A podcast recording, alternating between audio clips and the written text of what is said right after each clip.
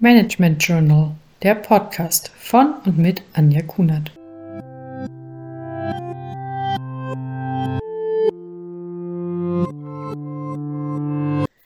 Hallo und herzlich willkommen. Heute spreche ich über das Thema Remote Führen. Das Thema Remote Führen ist nicht erst seit der verstärkten Nutzung von Homeoffice-Angeboten ein Thema. In dieser Podcast-Folge spreche ich darüber, wie ich erfolgreich Mitarbeitende führe, die an anderen Standorten sind oder vermehrt im Homeoffice. Anfang 2021 waren ca. 25 Prozent der Beschäftigten in Deutschland im Homeoffice. Interessanterweise waren vor März 2022 nur 4 Prozent im Homeoffice. Gründe für Remote-Führung können allerdings vielfältig sein. Zum einen das bereits angesprochene Homeoffice oder auch globale Organisationsstrukturen mit internationalen Teams oder auch ein Thema digitale Nomaden. Der Definition nach ist Remote-Führen das Führen von Mitarbeitenden, die nicht an der gleichen Arbeitsstelle sind wie die Führungskraft selbst. Das ist erst einmal unabhängig von Ländern oder auch Zeitzonen.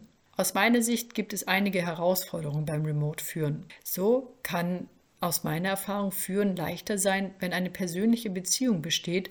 Durch das standortunabhängige Arbeiten muss aus meiner Erfahrung allerdings mehr Zeit in den Aufbau und den Erhalt der Beziehung zwischen Mitarbeitenden und Führungskraft investiert werden. Ein zweiter Punkt ist das Thema Kommunikation. Es gibt oft standortabhängige Themen, die dann nur an einen ausgewählten Personenkreis im Team kommuniziert werden müssen. Aber es muss klar definiert sein, wer welche Informationen erhält, damit auch die Fairness immer im Vordergrund steht. Der dritte Punkt ist, dass Zeitzonen sehr herausfordernd sein können. So ist zum Beispiel der, der, Abstand von Deutschland nach Japan oder der Abstand von Deutschland an die Westküste der USA oder Kanada plus minus neun Stunden. Das ist bei einem Arbeitstag teilweise herausfordernd. Allerdings gibt es gute Möglichkeiten, um diese Herausforderungen zu umgehen. Ein erster Punkt ist eine sehr klare eigene Kommunikationsstrategie, um immer klar vor sich zu haben, welche Informationen an welche Mitarbeitende gehen sollen. Außerdem ist das Wissen über das Geschehen im Land aus meiner Sicht sehr, sehr wichtig. So sollte immer klar sein, was zum einen unternehmensintern, aber auch unternehmensextern in einem Land eines Mitarbeitenden gerade vor sich geht. Ein dritter Punkt ist aus meiner Sicht, dass Zeit investiert werden muss, um das Vertrauen und die Beziehung zwischen Führungskraft und Mitarbeitenden aufzubauen. Umso mehr Zeit investiert wird, umso geringer ist auch die durch die unterschiedlichen Lokationen entstandene Ferne. Außerdem ist aus meiner Sicht noch sehr, sehr wichtig, dass es klare Regeln gibt, was den Management-Teil angeht. Bedeutet, es sollte immer klare Ziele geben und auch einen geregelten Austausch. Das bedeutet, Mitarbeitendengespräche auf, basierend auf einem klaren Plan und nicht nur zum Beispiel ad hoc. Außerdem finde ich persönlich sehr wichtig, dass moderne Kommunikationsmittel genutzt werden.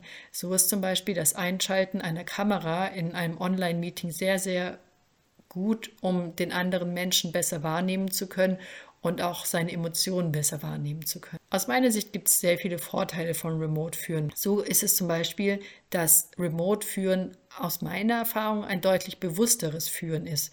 Das bedeutet, ich nehme mir aktiv Zeit für die Person. Ich weiß, sie ist nicht an dem gleichen Ort wie ich, aber ich nehme mir Zeit, um mit dieser Person zu sprechen. Außerdem bringt die Unterschiedlichkeit interessante Themenfelder auf.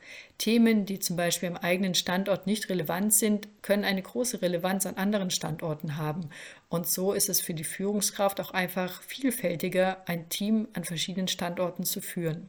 Ein Punkt, auf den ich schon früher eingegangen bin, ist, dass das Team bessere Leistung erbringen kann. Einfach aus dem Grund, da es die Chance hat, diverser zu sein.